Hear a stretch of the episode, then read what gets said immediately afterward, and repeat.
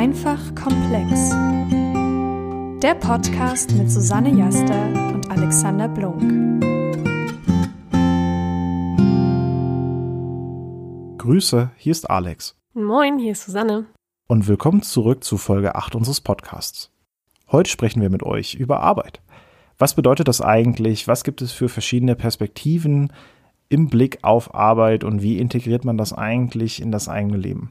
Das alles sind spannende Fragen, die, glaube ich, viele Leute noch nicht ausreichend gut für sich selbst gelöst haben und deswegen sind wir heute auch auf dieses Thema aufmerksam geworden. Und um dort erstmal einen kleinen Überblick geben zu können, lass uns doch erstmal schauen, Susanne, was ist denn Arbeit eigentlich? Ich glaube, mit dem Begriff Arbeit, da verbinden wir erstmal sehr viele verschiedene Assoziationen. Arbeit ist im ersten Sinne vielleicht erstmal Anstrengung. Es ist das, was wir leisten, eigentlich jeden Tag unter der Woche, Montag bis Freitag von 8 bis 18 Uhr, wenn es blöd läuft. Arbeit kann uns inspirieren. Arbeit kann aber auch die Quelle größter Frustration sein. Arbeit kann unserem Leben einen Sinn geben und zielführend sein. Sie kann unseren Tag strukturieren, sie kann unser Leben strukturieren. Arbeit schult uns und unsere Fähigkeiten und Fertigkeiten, ist eine totale Entwicklungsmöglichkeit. Unterm Strich denke ich, und das macht es eben auch so interessant, und so platt das klingen mag, aber Arbeit ist halt das, was wir daraus machen. Und ich glaube, daraus resultiert einfach, dass je nachdem, wen wir jetzt fragen, je nachdem, in welcher Lebenssituation dieser Mensch gerade ist, in welchem Alter der gerade ist, also vielleicht gerade frisch von der Schule gegangen und diese Perspektive, mein ganzes Arbeitsleben liegt noch vor mir und diese Situation erschlägt mich eigentlich und inspiriert mich und lässt meine Finger kribbeln gleichzeitig und jemanden fragen, der am Ende seines Arbeitslebens steht und gerade in Rente geht und dann vielleicht noch jemanden, der gerade mittendrin ist. Oder wir unterscheiden zwischen verschiedensten Berufen.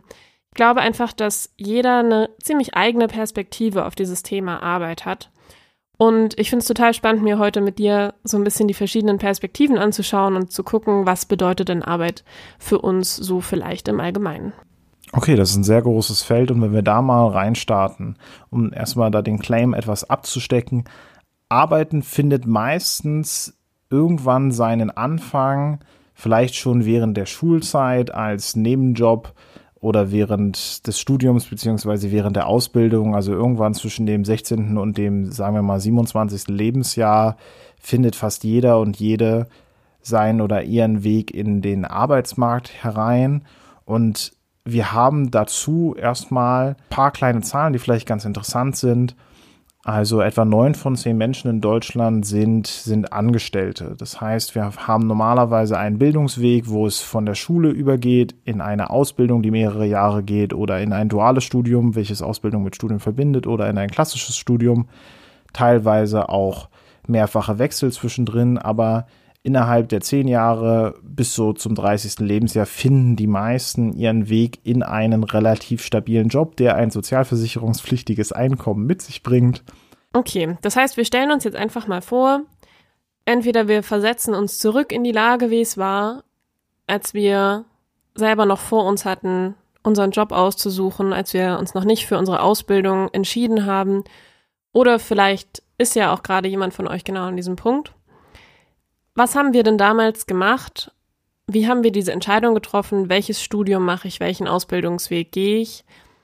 Welche Einflussfaktoren spielen da vielleicht rein und welche sollten da vielleicht reinspielen? Also ich, ganz plump gesagt, würde ich jetzt erstmal sagen, na, ich gucke mal, was macht mir denn Spaß? Was kann ich? So, gucken wir mal.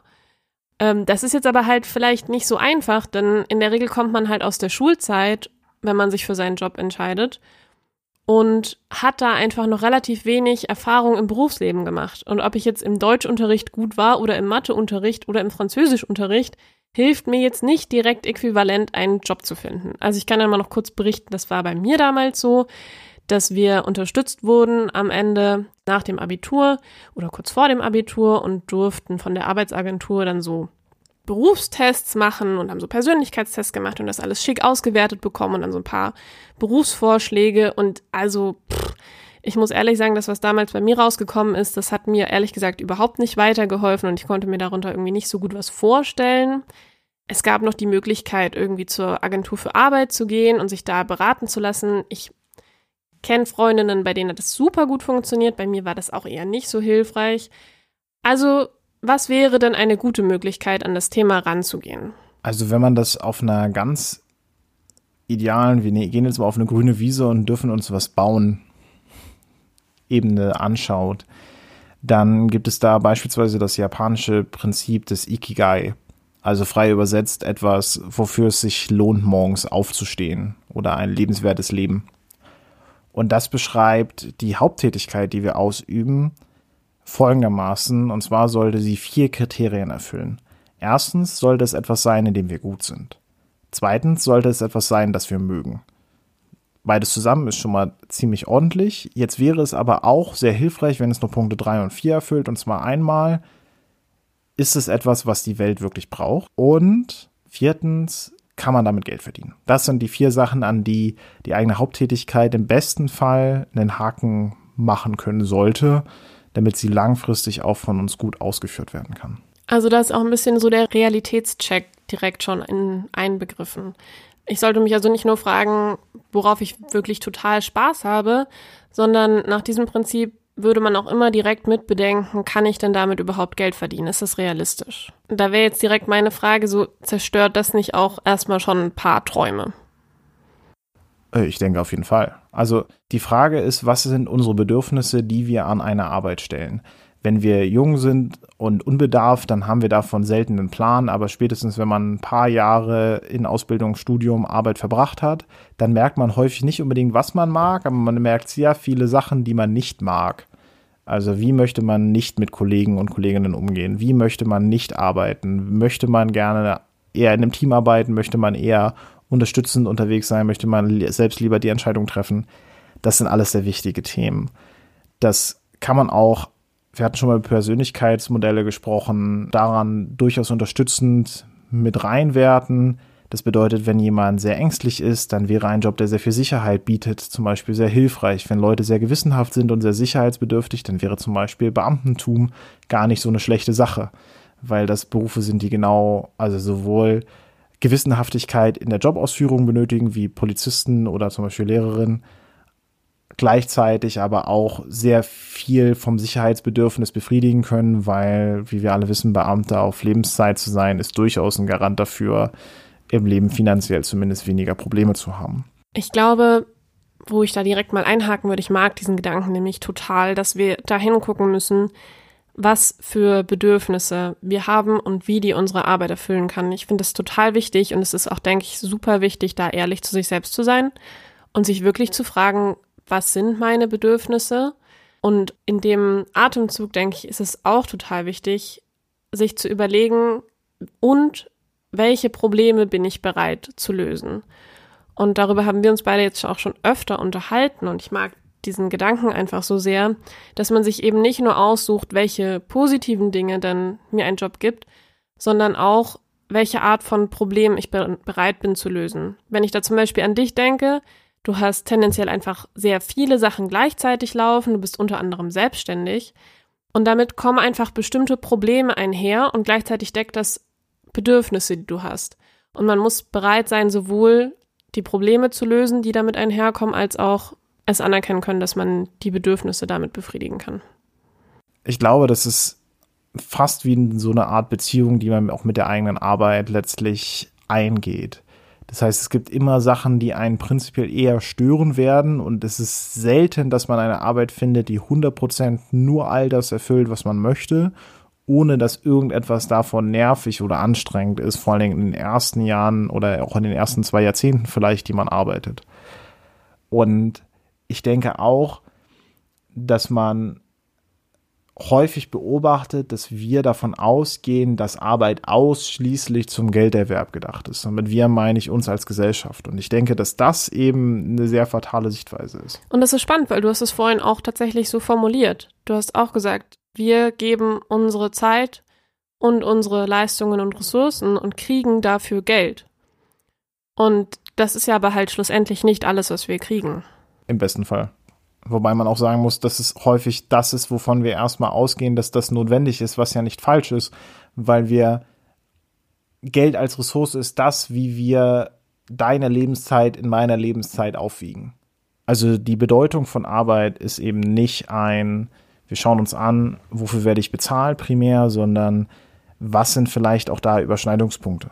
Also wenn man sich anschaut, was du liebst und wo du großartig drin bist, dann könnte das deine Passion sein. Wenn man sich anschaut, was du liebst und was die Welt braucht, dann könnte man das fast als deine Mission ansehen, die du in dieser Welt auch vielleicht vor dir hast. Was die Welt braucht und wofür du bezahlt wirst, ist prinzipiell deine Berufung. Und worin du großartig bist und wofür du bezahlt wirst, könnte eine Profession sein. Also wir haben teilweise auch nicht alle, aber Fußballspieler, Basketballspieler oder ähnliches oder Menschen jeglicher Berufsgruppe, die gar nicht so richtig das mögen, worin sie gut sind, aber einfach so gut darin sind und so gut dafür bezahlt werden, dass sie sagen, naja gut, dann, dann mache ich das eben. Es killt mich nicht und ich werde gut genug darin bezahlt. Aber das ist eben nur ein kleiner Aspekt von Arbeit. Also würdest du sagen, dass Profi-Basketballer das eigentlich gar nicht mögen? Ich glaube, dass eine Minderheit von ihnen das vielleicht auch, also einfach 2,30 Meter geboren ist, im Stehen danken kann und deswegen diesen Berufsweg gewählt haben, auch wenn sie vielleicht eigentlich prinzipiell eher andere Dinge hätten tun wollen. Selbst wenn du Singen nicht magst, aber du machst deinen Mund auf und alle Leute um dich herum fallen um, nicht weil du so schrecklich singst, sondern weil du eine Götterstimme hast. Da liegt es nahe, das zu nutzen. Und das passiert durchaus viel. Und ich glaube, vor allen Dingen im naturwissenschaftlichen Bereich habe ich das Gefühl, einige Leute zu kennen, die prinzipiell Naturwissenschaften schon, schon entspannt finden und schon ganz ordentlich, jetzt dafür aber nicht mit Herzblut brennen, aber trotzdem in dem Bereich arbeiten, weil es relativ gut bezahlt ist und es wenige können. Wenn ich mir vorstelle, ich komme gerade frisch von der Schule und ich könnte unfassbar gut singen, so wie du es gerade gemeint hast. Die Menschen fallen um, weil ich so toll singe. Ich mache das schon jahrelang, das ist mein absolutes Lieblingshobby. Ist es sinnvoll, das als meinen Beruf zu wählen? Kommt drauf an. Bist du bereit, A, die Probleme, die damit einhergehen, in dein Leben mit aufzunehmen? Wenn du dir anschaust, bei Singen handelt es sich generell um ein kreatives Hobby, was sehr viele Leute auch eben als solches betreiben, wo wenig Leute wirklich gut davon leben können. Also die Konkurrenz ist hoch. Konkurrenz ist prinzipiell hoch. Es ist eine Minimalanzahl an Songs, die auf Spotify zum Beispiel wirklich gehört wird. Und dort einen Durchbruch zu haben oder auch nur gut genug zu sein, dass man davon solide und ordentlich überleben kann, und auch da sollte man drüber sprechen, was bedeutet das eigentlich, ist ein reines Prioritätenthema. Ich kenne ein paar Musiker und einige von denen sind wirklich fast so stereotypisch, wie man sich das vorstellt. Kleinste Wohnung, Nebenjob, um das Musikerdasein erlauben zu können, aber die brennen da komplett für und sind mit den Trade-offs, also mit den Dingen, die sie eingehen müssen, damit ihnen das ermöglicht wird, nicht nur okay, sondern sie können das also nicht direkt wertschätzen, aber sie haben verstanden, dass das wichtig ist, damit der Rest weiter funktionieren kann. Und alleine das zeigt ja, dass es dass man es nicht nur darauf basieren lassen sollte, mag ich das und kann ich das, sondern kann ich auch mit dem, was es bedeutet, das machen zu wollen, umgehen.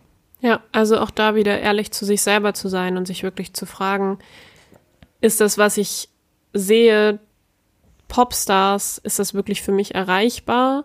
Oder werde ich vielleicht einfach ein unfassbar guter Musiker, aber halt in einem deutlich kleineren Rahmen. Also einfach zu schauen, was sind meine Ziele und darauf hinzuarbeiten. Und was ich mich in diesem Kontext von Hobbys auch immer frage, ist, ob das nicht total blöd ist, dir selbst deinen Ausgleich zu klauen. Also ich finde immer, Hobbys sind so eine Sache, da kann man total einfach mal was anderes machen, was für sich machen man kommt raus, man trifft andere Leute und auf einmal nimmst du das, was dich immer runtergebracht hat und ausgeglichen hat und machst das zu dem, woran dich alle inklusive dir selbst bemessen. Ist das nicht auch total problematisch? Für wen? Für die Person selbst. Im blödsten Fall bist du halt doch nicht gut genug in deinem Hobby gewesen, um es wirklich zu einem Beruf zu machen, der dich ernährt und vielleicht auch deine Familie. Und dann stehst du da und hast dir irgendwie vielleicht die Freude an dem, was dich runtergebracht hat und ausgeglichen hat, genommen, weil du es so professionalisiert hast, dass du einfach die Liebe wegrationalisieren musstest und irgendwie darum kämpfen musstest, dass es noch funktioniert und du dir so das Glück daran genommen hast. Ich glaube, das ist auf jeden Fall eine realistische Gefahr. Also wenn man sich anschaut, dass eine Mehrzahl der Deutschen unzufrieden ist mit ihrer tagtäglichen Tätigkeit, wenn wir uns die Burnout-Quoten ansehen, die Menschen, die in der Midlife-Crisis enden, Menschen, die vielleicht auch in eine Art von Sucht rutschen, dann sind das beachtlich hohe Statistikzahlen, hinter denen aber wirklich einzelne Leben stecken.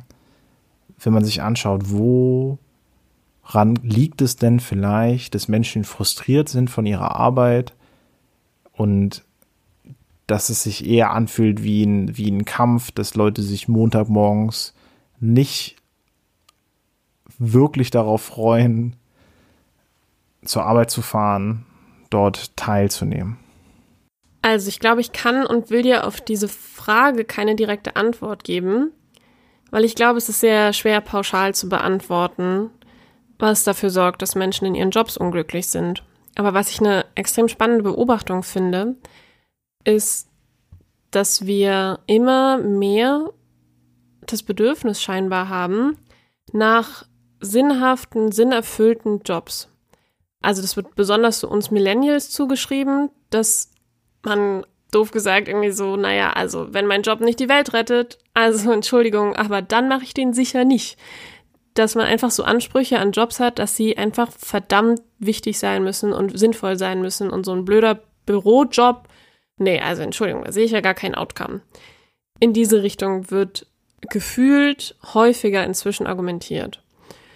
Und interessant ist doch, sich zu fragen, woher das kommt. Also ob wir mehr Jobs haben, die halt einfach leer sind und uns nicht erfüllen und den Menschen nicht das Gefühl geben, wirklich was beizutragen und zu leisten. Oder ob wir einfach insgesamt jetzt uns loslösen von dem reinen, ich möchte Geld verdienen, von diesem zweckorientierten, ich mache egal, was ihr von mir wollt, Hauptsache ihr gebt mir dafür Geld und einfach uns Sinn wichtiger geworden ist. Und ich glaube, es ist total schwer, das zu beantworten pauschal. Aber dass es uns so wichtig geworden ist, sinnerfüllte Jobs zu haben, finde ich einfach enorm spannend. Und ich finde auch die Frage spannend, was ist denn wirklich ein Job, der mir Sinn gibt? Um das ein bisschen zu kontextualisieren, ist, glaube ich, hilfreich, wenn wir uns einmal historisch anschauen, wie Arbeit überhaupt funktioniert hat.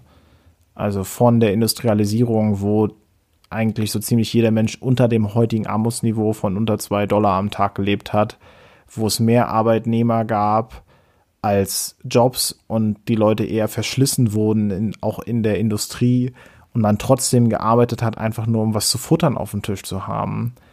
Und vor allem auch, also in Stundenmengen, die wir uns ja heute überhaupt nicht mehr vorstellen können, wo wir heute 40 Stunden pro Woche in der Regel arbeiten und das einfach damals teilweise doppelt so viel war. Gefolgt von dem 20. Jahrhundert neben den Kriegen auch mehrere Wirtschaftswunder verschiedenster Länder, die Einführung des BIP in den USA beispielsweise und des Messens von Wirtschaftlichkeit, der Idee des Homo economicus, der Mensch entscheidet sich nach wirtschaftlichen Interessen, nach den Ressourcen, die dort zur Verfügung stehen und der Idee, dass man, indem man mehr Geld auf Dinge wirft, Dinge auch besser macht.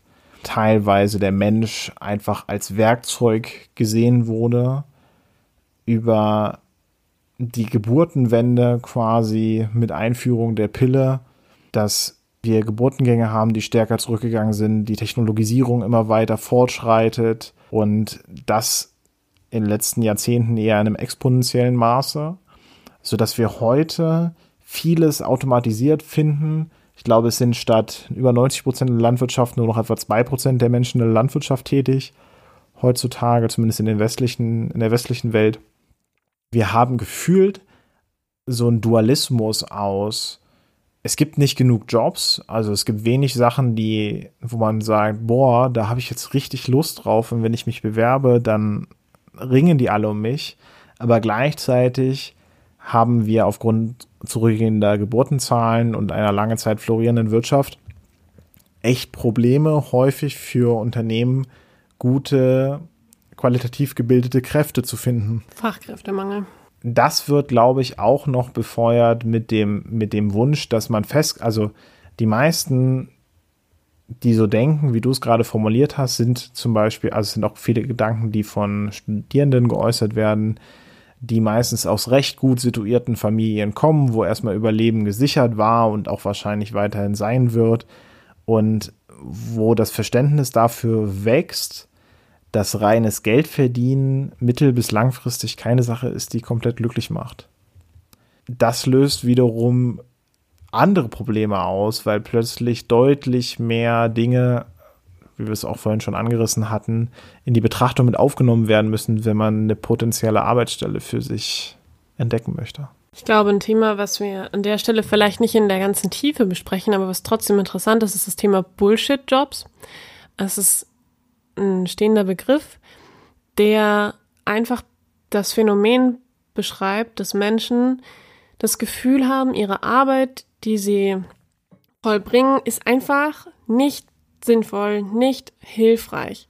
Aber da geht es nicht darum, dass das von außen so beschrieben wird. Also, dass ich zum Beispiel über jemand anderen sagen würde, ja komm, also dein Job, na, der rettet jetzt aber auch nicht die Welt. Also, dass du da so ein bisschen im Büro irgendwie jemanden zuarbeitest und hier irgendwelche Rechnungen begleist, also davon wird die Welt jetzt auch nicht ein besserer Ort. Das ist nicht der Punkt, sondern es geht darum, dass die Menschen selbst das Gefühl haben, das, was sie da machen, das ist einfach wirklich überhaupt nicht hilfreich. Die füllen irgendwelche Formulare aus, die nur dafür dienen, damit dann später wieder irgendwas anderes gemacht werden kann, was eigentlich dann eh niemand braucht und haben das Gefühl, selbst innerhalb ihres Unternehmens sind sie eigentlich völlig abkömmlich und niemand braucht sie.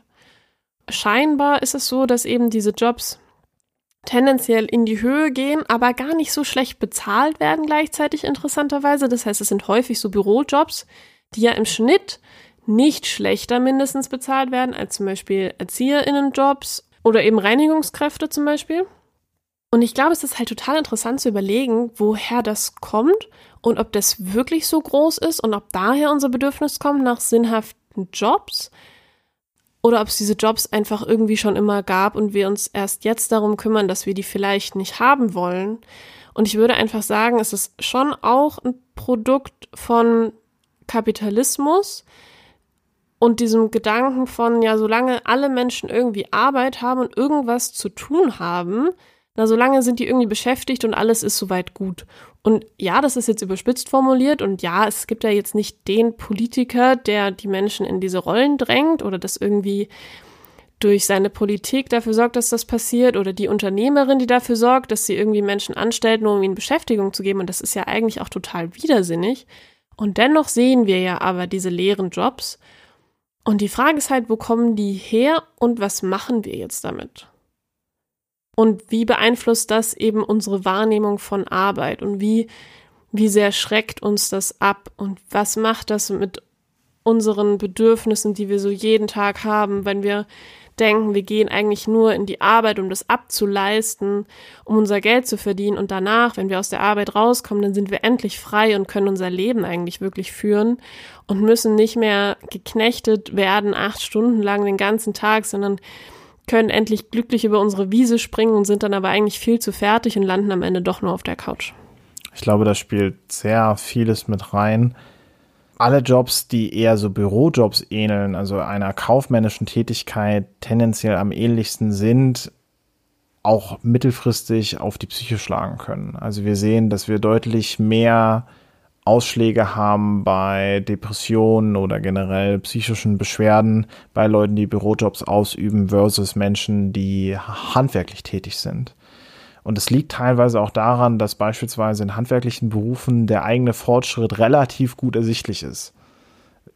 Wenn das Dach fertig ist, dann ist das Dach fertig. Und wenn ich dann abends nach Hause gehe und das sehe, dann habe ich das Gefühl, dass ich dort etwas geschafft habe.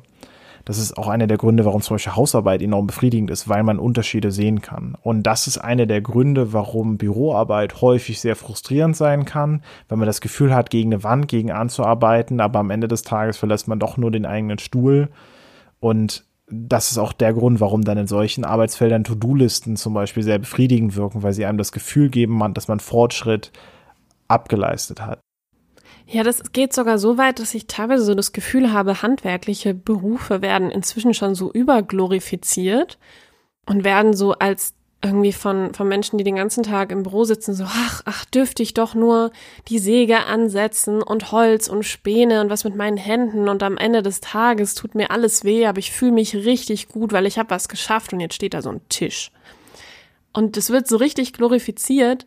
Gleichzeitig zum Beispiel sehen wir ja aber auch, dass wir viel zu wenig Menschen in Handwerksberufen haben. Und diese ganzen Gegensätze, das ist irgendwie alles auch gleichzeitig da. Ich glaube, dass eine ein Gefühl, was aber auch dort mit denen, mit denen ich gesprochen habe, immer mehr im Raum steht, ist ein, die Zahl der Handwerker und Handwerkerinnen reduziert sich. Damit ist das Angebot verringert. Und wenn das Angebot verringert ist, steigen automatisch die Löhne. Und dass das irgendwann ein Comeback feiert, weil wenig Leute im Handwerk vorhanden sind. Also wir haben ja auch, wir haben zum Beispiel auch in der Pflege gemeinhin bekannt häufig Notstände. Und ich denke, was wir nicht vergessen dürfen, ist, dass wir uns häufig wünschen, dass der perfekte Job oder zumindest so von der Idee her uns nicht, nicht zu stark anstrengt. Wenn wir uns aber die Lektüre anschauen, wenn wir uns die Daten anschauen, dann sehen wir, dass Menschen eigentlich am besten dann funktionieren, wenn sie in so eine Art Flow reingeraten.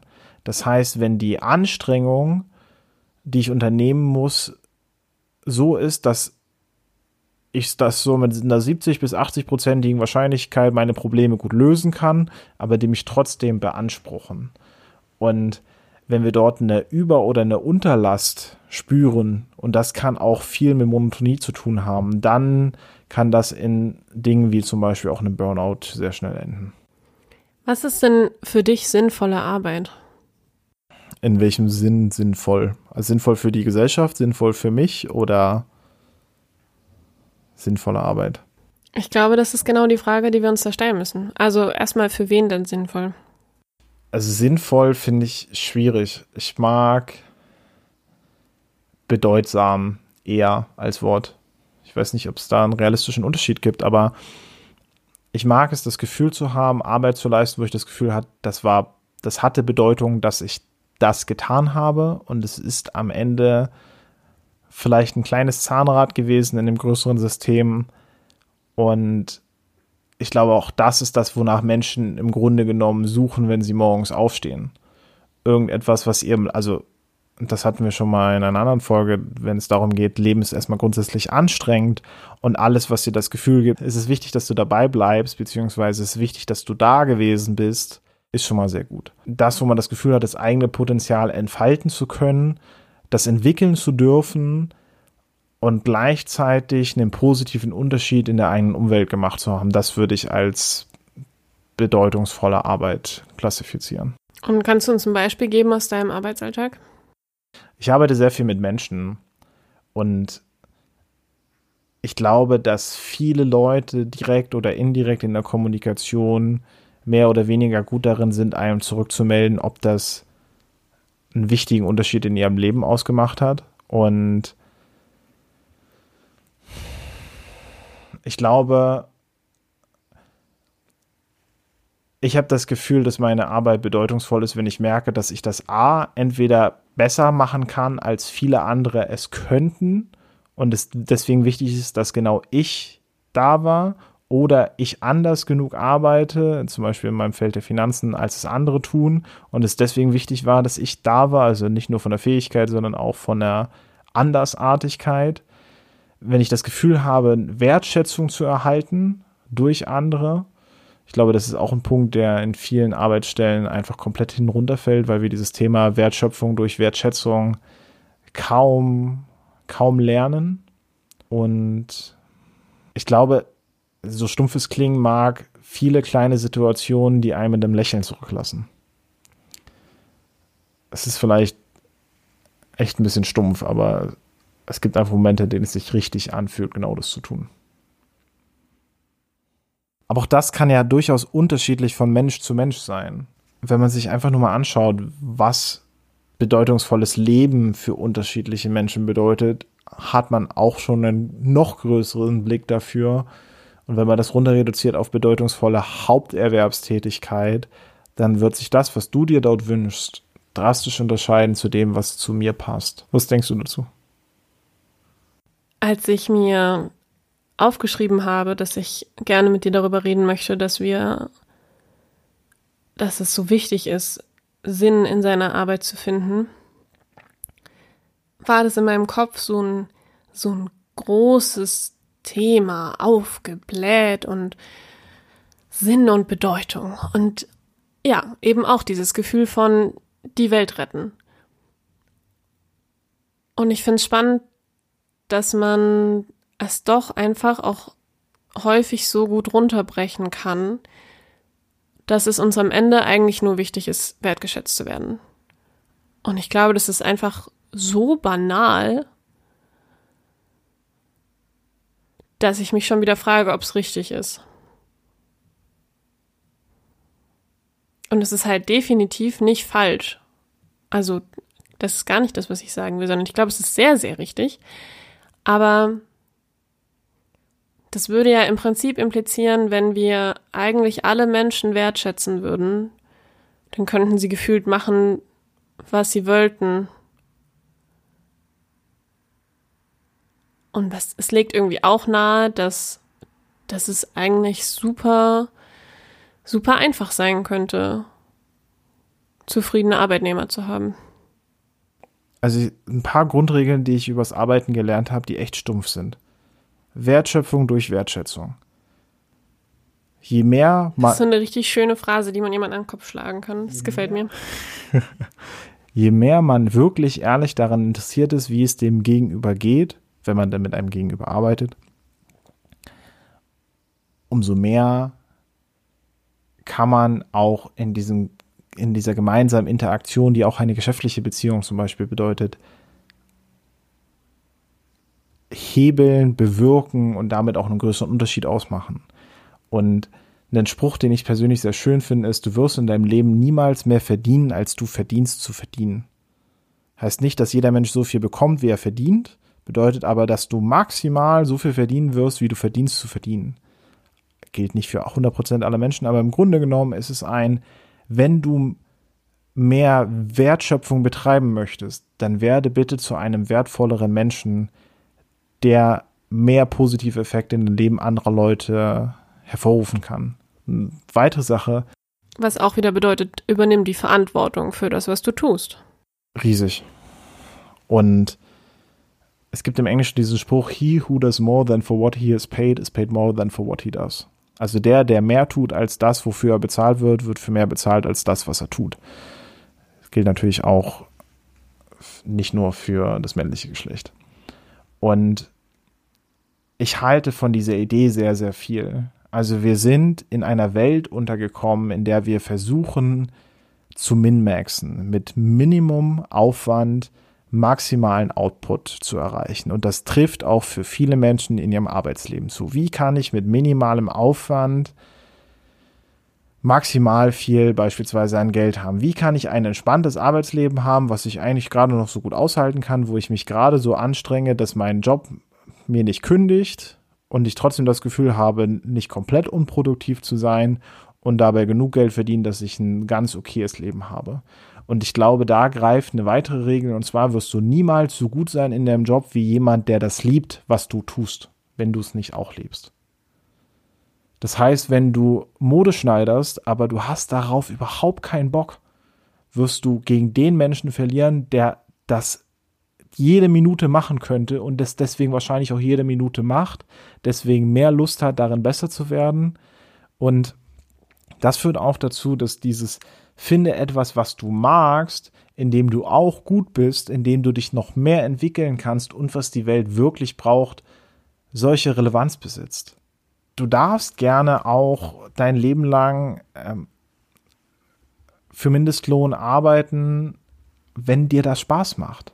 Es gibt Menschen, die lieben das. Und ich glaube, dass wir versuchen, also dadurch, dass wir auch in Deutschland in einer Neidkultur leben, und auch manchmal nicht akzeptieren können, dass Menschen ihr Selbstbewusstsein, ihren Selbstwert nicht aus Geld ziehen. Blendet uns manchmal dafür zu schauen, was eigentlich wirklich tolle Möglichkeiten in unserem Leben sein können. Ich denke, also ich hatte das Glück, schon mit einigen Millionären sprechen zu können und viele davon sind hart unglücklich mit ihrem Leben. Und es gibt mir sehr viel Hoffnung dafür, dass es halt nicht Geld braucht, damit man glücklich in den Alltag starten kann, sondern man braucht das Gefühl, dass es wichtig ist, dass man da gewesen ist. Und wenn man dafür die Fähigkeiten einsetzen kann, indem man natürlich gut ist, dann finde ich, ist das jedem einzelnen Menschen hoch anzurechnen. Und einige Menschen sind mit, darüber haben wir auch in anderen Folgen gesprochen, mit einer Persönlichkeit oder auch mit einer akademischen Intelligenz ausgestattet, die das eine mal mehr, mal weniger ermöglicht. Das macht sie nicht zu besseren oder schlechteren Menschen, sondern hauptsächlich zu anderen Menschen, die in gewissen Feldern besser funktionieren. Und warum dann trotzdem diese Frustration auftritt, ist, glaube ich, weil wir zwei grundsätzliche Menschenbilder haben, die beide an ihre Limitationen stoßen. Einmal das konservative Menschenbild, wir finden für jeden Menschen einen Job, das ist einfach nicht richtig. Und einmal das liberale Menschenbild, dass man sagt, jeder Mensch ist eine Tabula rasa und der könnte oder die könnte prinzipiell alles werden, wenn er oder sie sich nur genug anstrengt. Das ist halt beides nicht richtig. Relativ leicht widerlegbar. Und funktioniert beides aber hinreichend gut genug, dass diese Sätze häufig aufrechterhalten werden. Aber wenn man in die Welt dort draußen schaut, gibt es viele Menschen, die sich nicht gut aufgehoben fühlen, die vielleicht auch nicht die Fähigkeit haben, sich selbst gut genug und lang genug reflektieren zu können mit Menschen, die sich auch Zeit für sie nehmen, um wirklich herauszufinden, was sie glücklich macht. Und deswegen haben wir eine große Anzahl an Menschen, die unglücklich sind in ihren Jobs. Wir haben Leute, also wir haben eine immer weiter wegbröckelnde Mittelschicht das heißt, wir haben etwa 10 Prozent, 10 bis 15 Prozent der Deutschen sind in Anführungsstrichen wirklich frei in ihren Entscheidungen und bei vielen anderen, also ich glaube, der, der zweithäufigste Grund, warum Paare zum Beispiel auseinanderbrechen, sind Geldthematiken, was auch sich noch auf soziale Strukturen auswirkt und okay, ich fange gerade schon wieder an, in so einen Rant-Modus zu verfallen. Ich glaube, dass wir uns über bedeutsame Arbeit unterhalten können, ist ein unglaubliches Privileg was durch viele Faktoren, die in unserer eigenen Vergangenheit liegen und in der Art und Weise, wie sich die Gesellschaft über die letzten paar Jahrzehnte geformt hat, akkumuliert überhaupt erst so möglich gemacht haben, dass wir heute hier sitzen. Und ich glaube, dass wenn alle Menschen eine Sache aufgeben würden, und zwar die Idee, dass Arbeit entspannt und ohne Anstrengung sein sollte, dass wir schon mal ganz woanders stünden. Und aber halt auch der andere Gegenpol. Also, dass halt Arbeit aber auch nicht nur Schmerz bedeuten sollte. Also weder in sich völlig kaputt arbeiten und diesen Schmerz und diese konstante Überforderung irgendwie schon süchtig brauchen, noch einfach nicht hinschauen können, dass das, was man tut, eigentlich überhaupt nicht zu einem passt. Und ich glaube, irgendwo dazwischen ist es halt wichtig, sich einzufinden. Ich glaube, damit verknüpft es auch die Idee der, der Work-Life-Balance. Uh, das böse, die, die bösen Wörter Work-Life-Balance. Oder Work-Work-Balance bei einigen Menschen. Oder auch die Frage, möchtest du in Rente gehen und wenn ja, wann? Aber ich finde, also ich finde es ja total spannend, Work-Life-Balance. Ne? Das impliziert ja, dass Leben was anderes ist als Arbeiten wenn ich eine Balance finden muss zwischen meiner Arbeit und meinem Leben, dann kann ja meine Arbeit nicht mein Leben sein.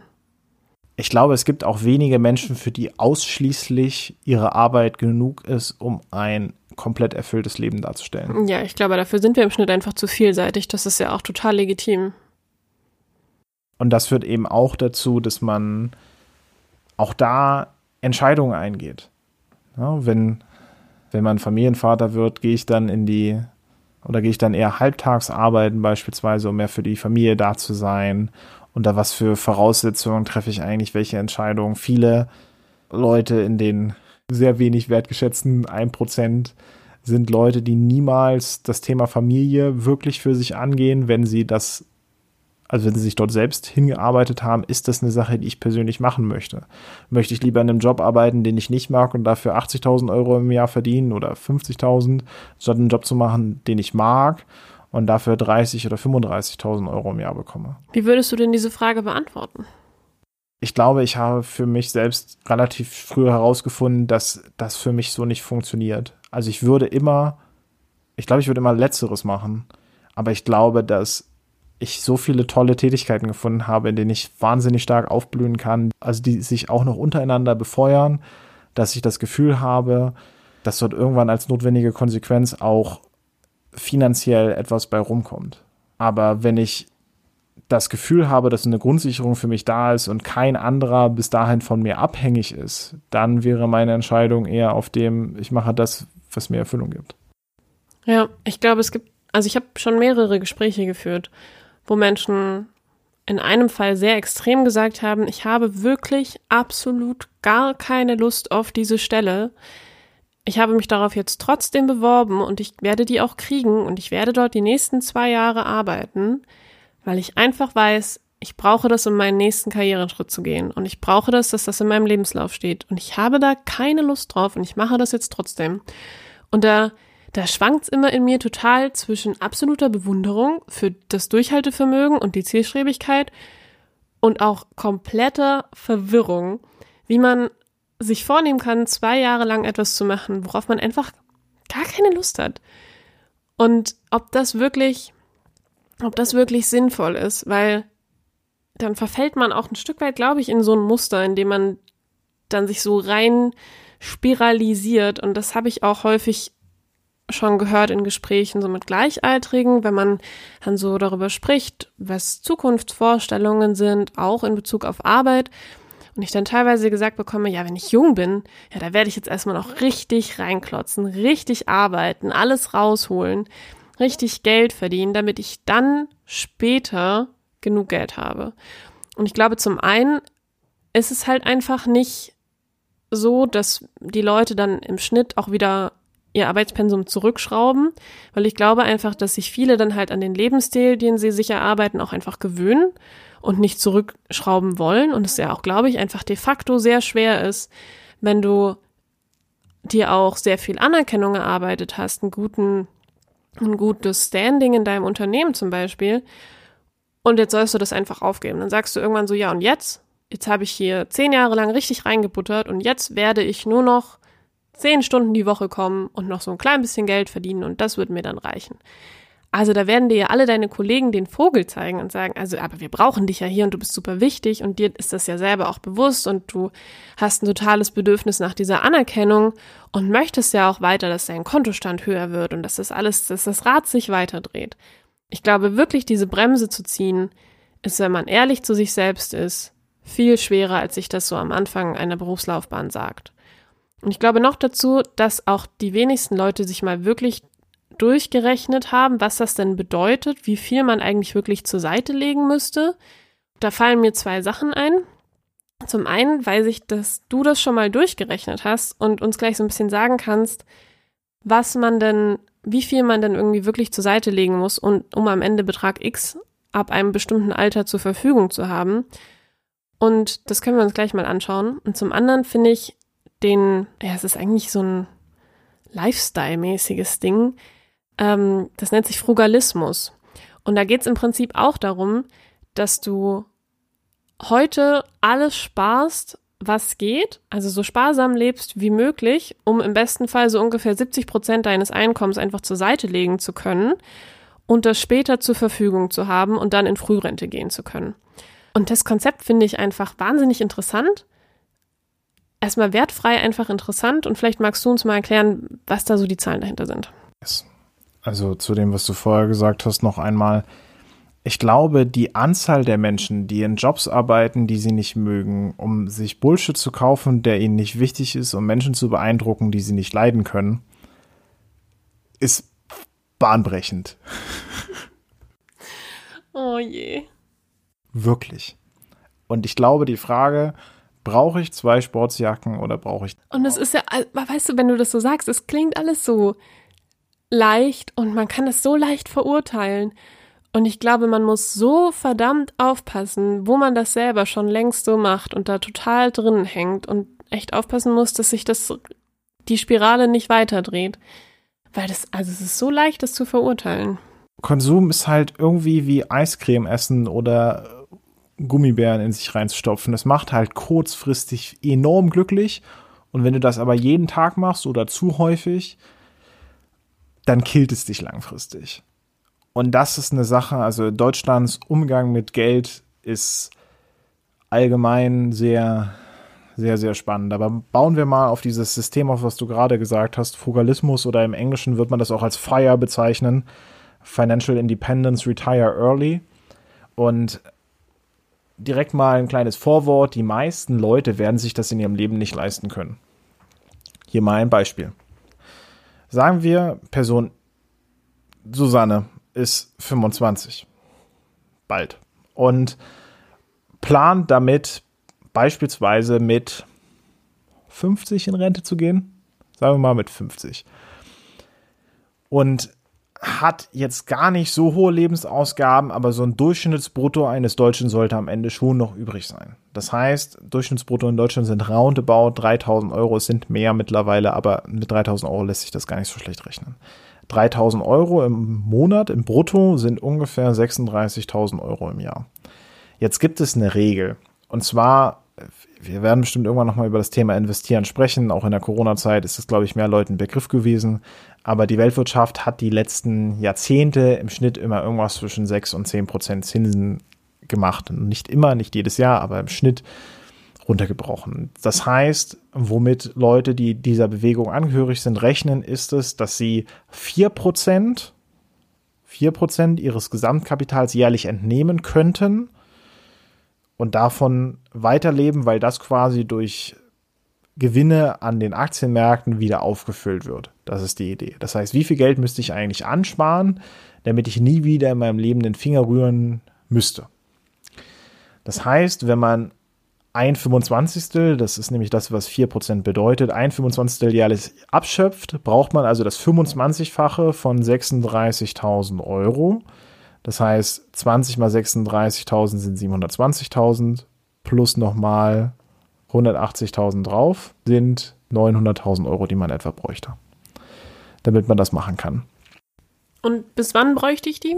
Na, du bräuchtest die ja dann bis 50 ungefähr. Das heißt. Okay, also ich müsste jetzt losgehen und arbeiten und bis ich 50 bin, müsste ich 900.000 Euro zur Seite gelegt. Naja, eigentlich mehr, weil wir ja jedes Jahr noch eine Entwertung der Kaufkraft haben, die sogenannte Inflation, die vor allen Dingen, also reale Inflation bewegt sich irgendwo zwischen, je nachdem, wie man zuhört, zwischen anderthalb und vier Prozent. Rechnen wir mit zweieinhalb Prozent. Das heißt, du kannst diese 900.000 Euro nicht direkt verdoppeln, aber du brauchst statt 900.000 wahrscheinlich eher so 1. Aber kann ich nicht jeden Cent, den ich spare, direkt anlegen und habe dadurch weniger Geld, was ich sparen muss? Richtig. Ähm, das 1,5 Millionen wäre das Endergebnis und du müsstest dann, also das muss man mal durchkalkulieren, aber du wirst einen Großteil deines Einkommens zur Seite legen müssen für sehr lange Zeit, damit du dir das leisten kannst. Also es gibt von den paar hundert Menschen, die ich betreue, machen das so fünf und die sparen 60 bis 90 Prozent ihres Einkommens. Das ist das, was das bedeutet. Das bedeutet, ich muss jetzt ungefähr 25 Jahre Verzicht leben, um dann am Ende Geld zu haben. Genau. Also die Idee ist entweder, entweder du hast sehr wenig Ausgaben oder du suchst dir einfach ein höheres Einkommen. Aber das kann ich mir ja nicht einfach aussuchen. Naja, schon. Wenn du dir anschaust, was sind, was sind Berufe, die dir vielleicht keinen Spaß bringen.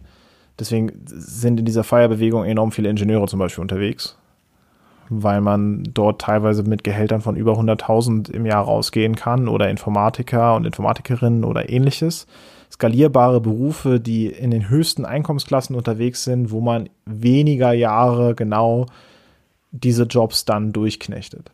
Die Frage ist erst einmal, für wen ist das möglich? Fast nur für Leute, die echt in den höchsten Einkommensgruppen unterwegs sind, muss man an der Stelle festhalten. Außerdem, wenn das alle machen würden, hätten wir keine Wirtschaft mehr, weil keiner mehr arbeiten würde. Wahnsinnig tolle Sache. Und die Frage Und ist. Niemand mehr Geld ausgeben würde. Ja. Also wir hätten ja auch keinen Konsum mehr. Oder, also natürlich hätten wir noch Konsum, aber wir hätten ja viel weniger Konsum. Also es ist mal wieder eine, so eine Bewegung, die genau deswegen funktioniert, weil es nicht alle tun. Und und ich verstehe auch, warum es nicht alle tun, weil es klingt schon auch verdammt abschreckend. ja, Also es ist, glaube ich, wieder die Frage, welche Probleme lade ich mir auf mit dem Ziel, was ich erreichen will. Und ich glaube, man müsste schon wirklich bereit sein dafür. Und gleichzeitig, wenn du dir jemanden anguckst wie Mark Cuban, der äh, Besitzer der Dallas Mavericks in den USA, mit 30, glaube ich, war der durch im Leben. Der hat sich dann ein Lifetime-Ticket bei irgendeiner Airline gekauft, ist drei Jahre durch die Gegend geflogen, hat alle seine Firmen verkauft gehabt, hat an jedem Strand der Welt gefühlt Bahama Mama getrunken und ist dann irgendwann zurückgekommen und hat gesagt, boah, das kann doch nicht mal Leben gewesen sein und hat dann wieder angefangen, Businesses aufzubauen, weil das das war, was ihn angetrieben hat, was ihm Spaß gemacht hat und das macht er bis heute. Und das führt doch am Ende dazu, dass wir, und ich glaube, das können wir auch heute nicht final beantworten, aber dass man einfach, wenn man sich mit Leuten darüber unterhält, was bedeutet Arbeit eigentlich für mich, was bedeutet es für dich und was bedeutet es auch für die Menschen, die wir beschäftigen, für die Menschen, für die wir oder mit denen wir arbeiten wollen, wie muss da vielleicht sich Kommunikation über die nächsten Jahrzehnte verändern, dass das befriedigendere Ergebnisse für alle liefern kann. Ja, ich mag die Frage, die du so eigentlich eher beiläufig auch gerade noch gestellt hast, die ja wirklich lautet, ist es denn überhaupt so erstrebenswert, nicht mehr zu arbeiten? Und was machen wir denn dann überhaupt mit all dieser Zeit, die wir dann auch haben? Und mit der Struktur, die wegfällt, mit den Zielen, die wegfallen, mit den Aufgaben, die wegfallen, ist das wirklich erfüllend? Also ist dieses Ziel als solches auch erstrebenswert? Und ich glaube, man stellt sich häufig vor, ja, dann kann ich den ganzen Tag meinen Hobbys nachgehen und kann alles machen, worauf ich Lust habe. Und ich glaube, ein Stück weit ist das halt auch richtig.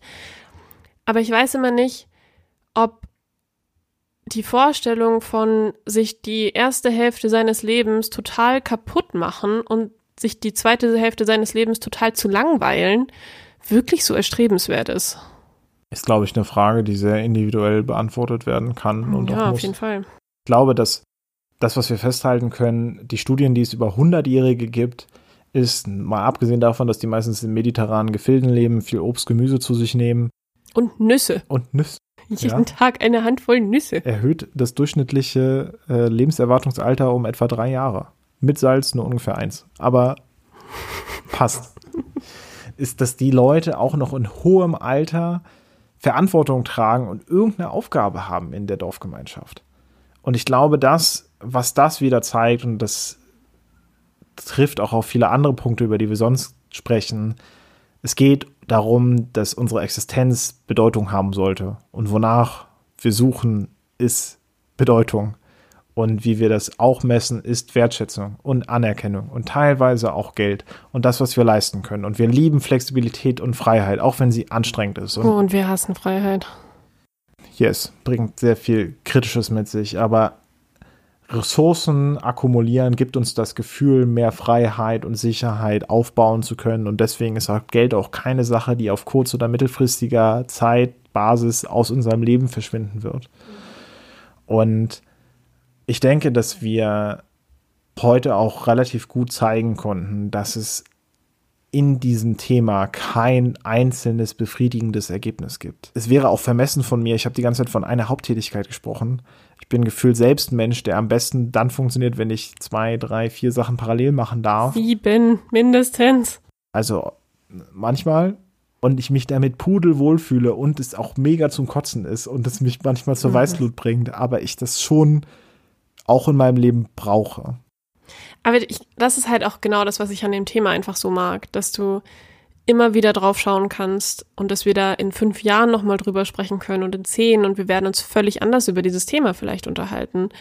Und dass es einfach auch wenig richtig und falsch mal wieder gibt, sondern einfach ein unfassbar spannendes, aus dieser Perspektive sieht das aber so aus, oh, aber aus dieser Perspektive sieht das ganz anders aus. Und dass es einfach so bereichernd ist, auch über dieses Thema einfach möglichst viel zu reden und nachzudenken und sich so ein bisschen vielleicht loszumachen von der Vorstellung, dass es dafür eine richtige Lösung gibt, die für alle Menschen funktioniert. Und auch eine Normvorstellung, der wir alle folgen sollten. Und es ist halt anstrengend, das zu hinterfragen und es ist anstrengend, das immer wieder zu tun und es ist anstrengend, ehrlich zu sich selbst zu sein. Und es ist anstrengend, sich einzugestehen, was man wirklich möchte, aber es ist halt meiner Meinung nach eine gute Art von anstrengend. Und wenn es irgendwie geht, dann sollten wir das vielleicht so häufig wie möglich machen.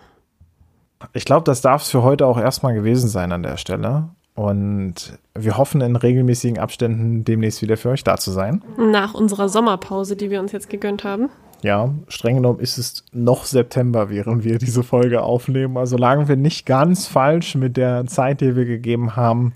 Wir haben uns jetzt auf die Fahne geschrieben, einen dreiwöchigen Zyklus einzuhalten. Also ihr dürft ihr uns gerne auch etwas auf die Mütze geben, wenn wir uns daran erstmal nicht halten. Wir, wir versprechen uns, vielleicht daran zu halten?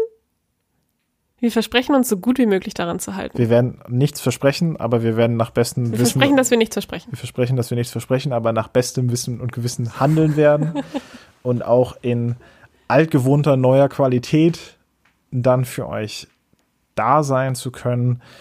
Themen bleiben eh noch genug für die nächsten Jahre. Also dürfen wir an der Stelle erstmal wieder festhalten. Auch das heutige Thema war einfach komplex. Hype